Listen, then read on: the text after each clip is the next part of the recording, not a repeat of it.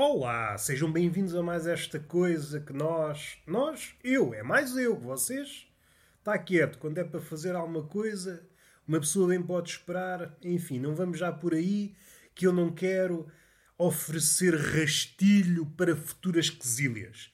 Esta coisa chama-se Túnel de Vento, um podcast modesto, elaborado por esta criatura que, mais uma vez, como não podia deixar de ser, já faz parte da tradição está deitado a falar para o boneco. Falar para o boneco, que é assim é que eu estou bem. Hoje tenho a cabecinha vazia, não tenho nada para dizer. O habitual, responderão vocês, e muito bem. E se calhar estamos falados. Eu percebo que vocês, de quando em quando, gostam de mandar o vosso lamiré. Mas tem que ter uma certa sensibilidade. Vocês não sabem como é que eu estou. Eu posso estar frágil. E às vezes basta essa frase, que não é uma frase exorbitantemente agressiva, mas toca no coração do menino. Eu e outras pessoas, eu nesse aspecto não sou singular, mas fazemos acompanhar com uma espécie de coraça, coraça essa que foi adquirida ao longo dos anos. Inicialmente éramos criaturas frágeis, e devido ao combate com a vida, a vida e tudo aquilo que acompanha a vida, os desaires de vária natureza, seja do foro amoroso, seja do foro laboral, seja do foro caralhal, que é mesmo assim, nós vamos, se quisermos sobreviver a este mundo de feras, vamos ganhando coraça, carapaça, se preferirem. E isso torna-nos mais rijos torna-nos mais rijos a futuras investidas. Quando em vez vem uma fera franzina tentar abocanhar o nosso tronco e parte os dentes. Ora, o intuito disso é proteger-nos. Nesse aspecto, vamos ficando mais adaptados a este mundo selvagem. Mas tem um lado negativo, como todas as coisas. Não há nada plenamente positivo. Há sempre um lado. chamaríamos os bastidores. Se imaginarmos a figura do palhaço que no palco se desdobra em sorrisos, em graças e coisas que fazem ora chorar ou fazem rir, mas na sua essência é manobras de diversão. A figura do palhaço no palco, uma figura que nos faz rir. Em suma, podíamos perder-nos em outras interpretações. Nos bastidores é uma coisa triste. Até antes de chegar ao palco, Imaginar o palhaço a maquilhar-se é uma coisa muito triste. Não há lugar para o sorriso.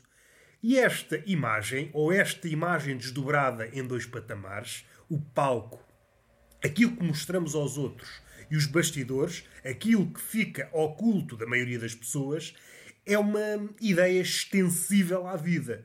Nós, na vida cotidiana, estamos em palco mostramos uma melhor imagem, aquilo que achamos que os outros querem ver. E as pessoas aplaudem ou apupam. Se apupam, levam logo uma lambada, que se não se faz ao artista. O artista tem um ego frágil. Mas indo pelo trilho da seriedade.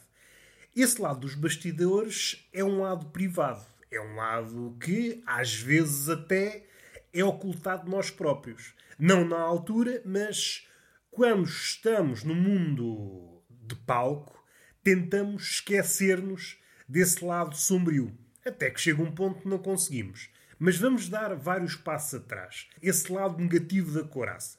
Porque há duas formas de o homem estar no mundo. Uma é em fuga, outra é em combate, mas podemos olhar isto ainda de outra forma.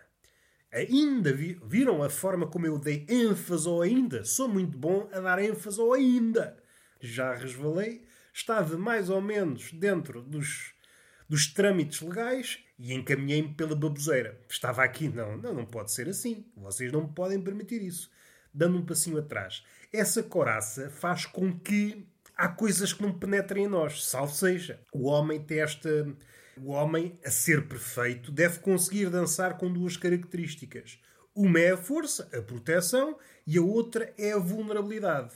E até podíamos desdobrar isto em duas coisas. Ainda que não tenham uma relação direta, comunicam de alguma forma. Há duas formas de pensar ou duas formas de reagir. Um modo lento e há um modo rápido.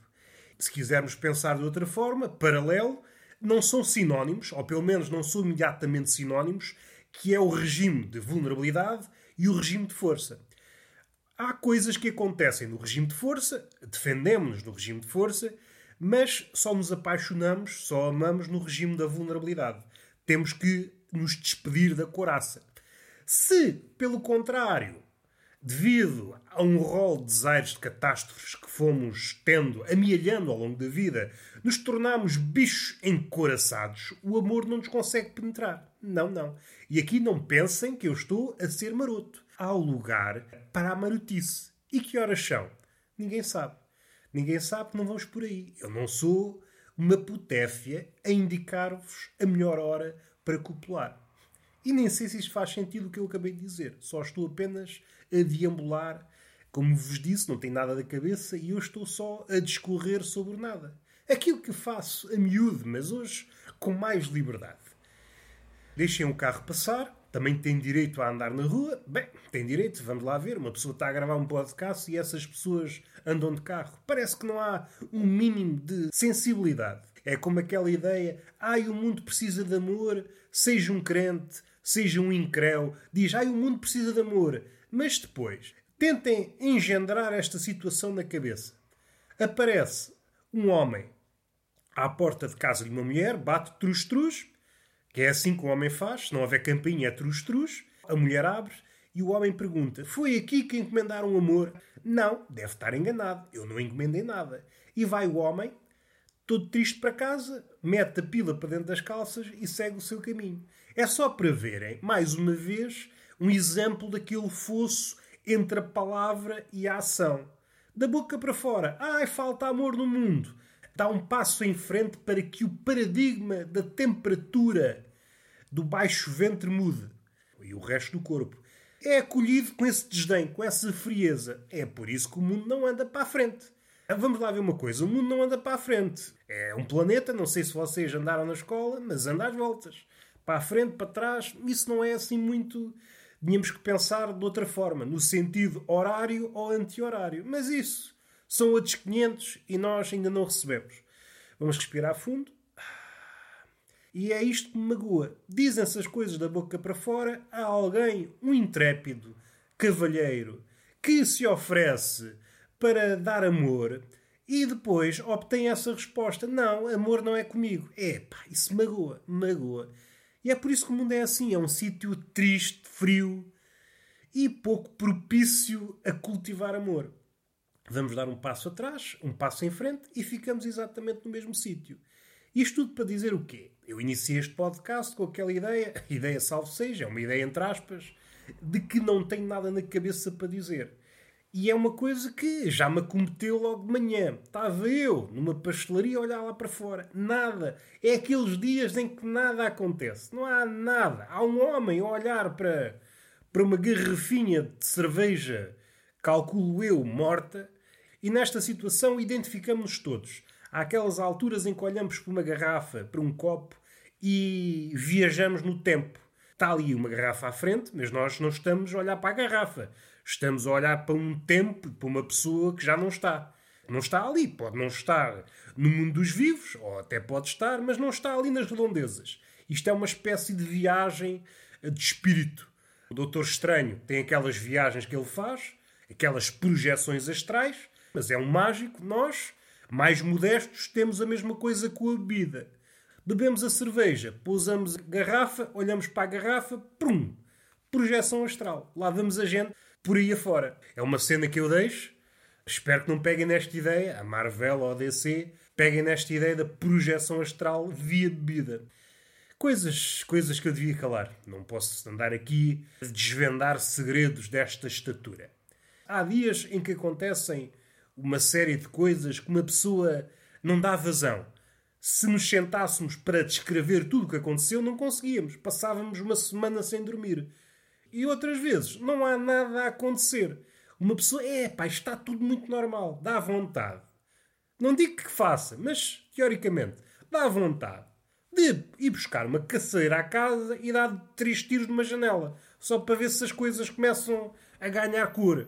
Assim não, está tudo muito calminho, muito. Os velhos não se chateiam. Todos os dias Há aqueles casais de velhos que se chateiam por tudo e por nada. É um velho que pede um pastel de nata, a mulher dele, a velhota também. Tu não devias ter pedido um pastel de nata, devias ter pedido um bolo de arroz. E o velho, então eu é que sei o que é que como.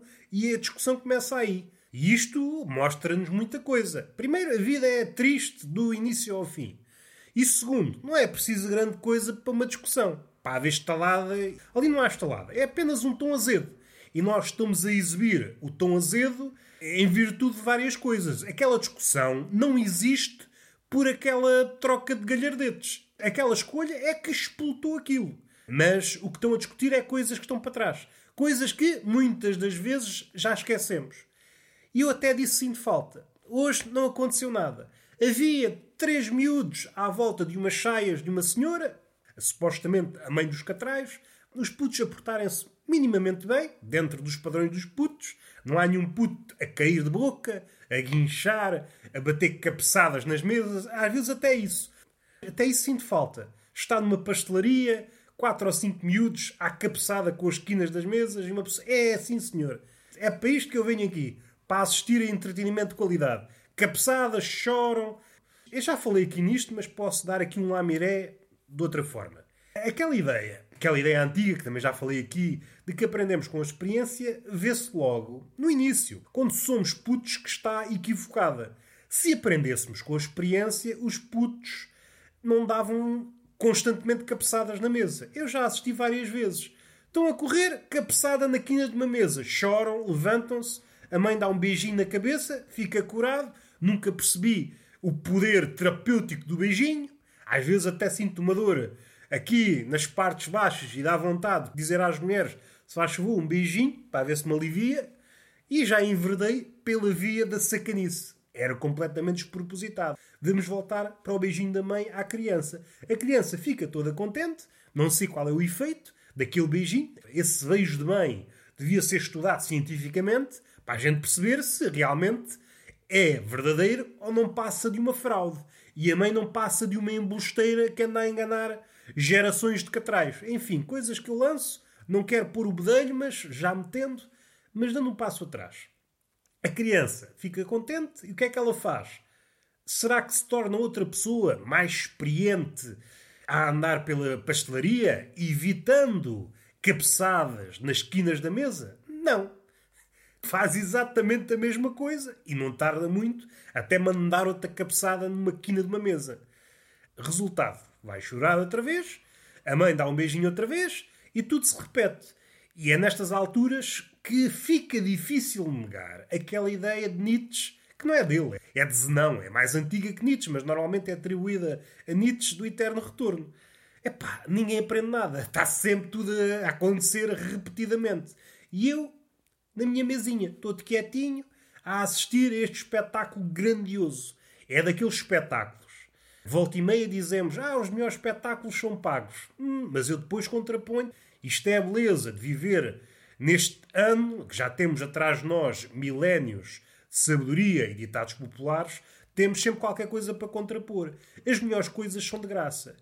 Eu percebo que quando as pessoas dizem isto, estão a pensar em amor, em amizade, coisas deste género, coisas impalpáveis que nós podemos dizer, sim senhor, não se compra amor, não se compra amizade. Não quero ir por aí porque tinha algumas coisas para dizer, mas não vou por aí. Vamos supor que é verdade. Eu sou mais modesto. Eu concordo, mas dou outro exemplo. A cabeçada de um puto numa quina de uma mesa. Isso alegra-me, é de graça e torna-me uma pessoa mais alegre. Até antes da cabeçada do puto estava triste, acontece a cabeçada do puto. Fico contente. Às vezes até sorrio e abalanço-me em riso desenfreado.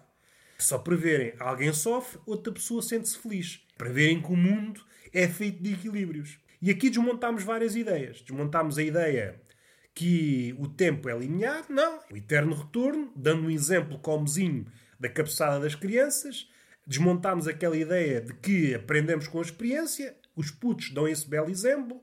E ir para a frente cometemos sempre o mesmo erro de leitura.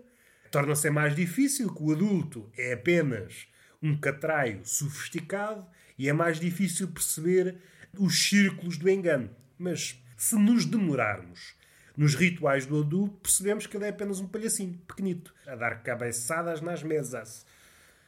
Vamos respirar fundo e se calhar damos o podcast por terminado. Já vos expliquei o mundo. Vocês, ah, o que é que é o mundo? Está aqui. É isto aqui e vocês agora são pessoas completamente iguais. Não quero desmontar a ideia anterior. E está feito. Beijinho nessa boca, que é uma boca. Ui, nem vou dizer nada. Nem vou dizer nada, que é para a gente não criar aqui atritos. E palmada pedagógica numa das nádegas. Até à próxima.